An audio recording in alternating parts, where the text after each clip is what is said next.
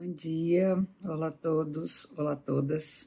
Nosso céu da semana, o céu que nos acompanha. A ideia sempre é, como vocês já conhecem, a gente poder ter inspirações durante a semana para poder se conectar com a configuração dos astros, o movimento dos astros.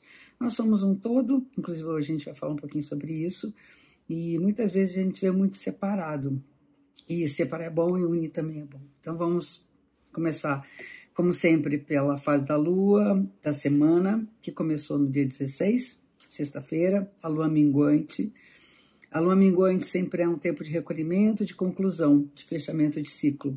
Por isso, tirar o time de campo, voltar mais para dentro e rever aquilo que nós queremos que continue e aquilo que a gente quer eliminar. Então, isso é a ideia de uma lua minguante.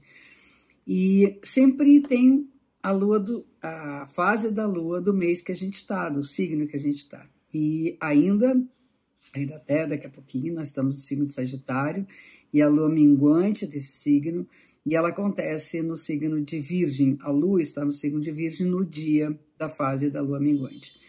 Esses dois signos são signos mutáveis e que nos sugerem que é extremamente importante que a gente tenha a capacidade de adaptação que a gente consiga achar os caminhos, que a gente consiga ser flexível.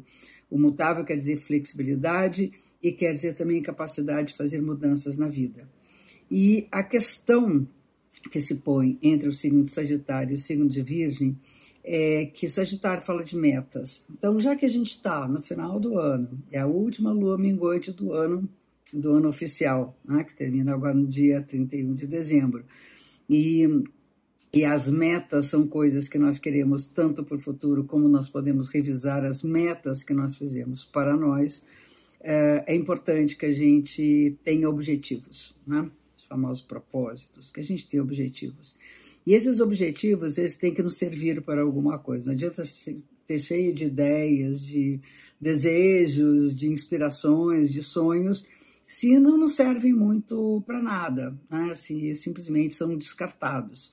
Aí é que entra o Virgem, que é um signo falado que fala da coisa prática, da funcionalidade da vida. Então a gente tem que pensar no seguinte: primeiro, para que nós queremos atingir certas metas? A gente entende muito o porquê das coisas, por que, que eu quero isso, por que, que eu quero aquilo.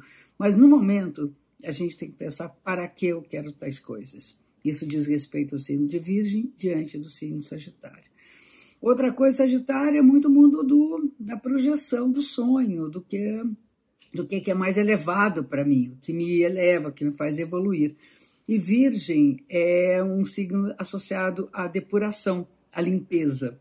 Então é preciso que a gente limpe o nosso, a nossa esfera de conexão com a vida, é, o nosso cenário para que a gente de fato possa levar adiante aquilo que nos é útil. Então, separar o joio do trigo, fazer uma. Quer dizer, é, é separar o que é importante daquilo que não é importante. A gente fica atolhado de coisas psíquicas, emocionais, práticas, materiais, que só vão acumulando e vão impedindo, vão dificultando que a gente possa evoluir e seguir em direção a essas metas. Isso é um ponto. Outro ponto importante é que essa lua ela nos coloca diante do signo oposto de Virgem. Nós temos dois planetas importantíssimos, do ponto de vista mundial, que é Netuno e Júpiter no signo de Peixes. E tanto Netuno quanto Júpiter estão associados ao signo de Peixes. E o signo de Peixes está ligado à espiritualidade, alguma coisa que preencha a nossa alma. Então, metas, sim, objetivas também. Mas quais são nossas metas de crescimento e de evolução interior?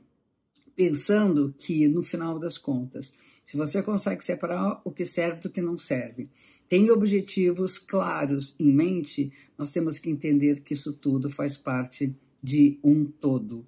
Entender a nossa conexão com o cosmos, a nossa conexão com o universo, nossa conexão com o mundo que nos cerca, aquela coisa do cardume, né?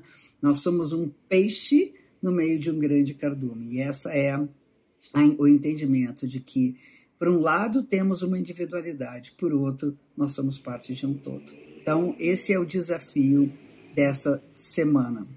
Bom, Temos uh, duas entradas de planetas em signos. Uma é o Sol no signo de Capricórnio, que começa no dia 21 de dezembro. Lembrem que isso ele entra numa determinada hora em determinados lugares do planeta. Então, no dia 21 de dezembro, o Sol entra em Capricórnio, então ele sai do Sagitário, que é a coisa das metas, e vamos entrar num signo que é semelhante à Virgem, que é, bom, vamos botar a mão na massa e trabalhar para que nós possamos construir o nosso futuro de uma maneira segura e de acordo com os nossos objetivos.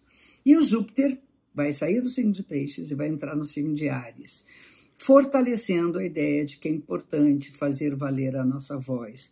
Quais são nossas lutas, quais são as causas pelas quais eu quero brigar. Né? Então, isso é bem do coletivo, bem do social.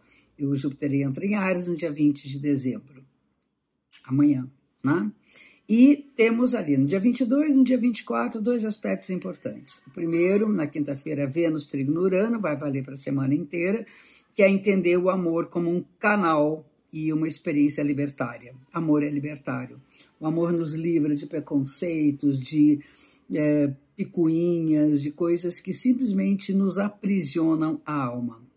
É um momento também importante para a gente fazer mudanças, renovar as nossas relações, vamos, vamos atualizar. Né? Fica toda aquela coisa carregando um passado, carregando ressentimentos, mágoas, ou até memórias incríveis que hoje não tem mais esse lugar de importância que teve no passado. Então, olhar para frente e fazer as mudanças necessárias nas nossas relações, nas pessoas que a gente ama. E no dia 24, o Mercúrio faz um aspecto favorável com Netuno, que é a linguagem como uma inspiração a linguagem dos poetas, dos artistas, um, daqueles que sabem falar sob o ponto de vista do simbólico, do analógico. Então, mais silêncio, mais poesia, menos discussão. Essa é a mensagem da semana. E eu espero que essa é a nossa última lua minguante, né? Na semana que vem teremos uma lua nova, começo de um novo ciclo, bem no finalzinho do ano. Estarei aqui com vocês se tudo estiver no lugar, tudo certinho. E eu espero então para poder acompanhar com vocês o céu que nos acompanha. Um beijo gigante para vocês, obrigado por estarem aqui. É sempre muito gostoso para mim partilhar esse conhecimento com todos vocês. Um beijo.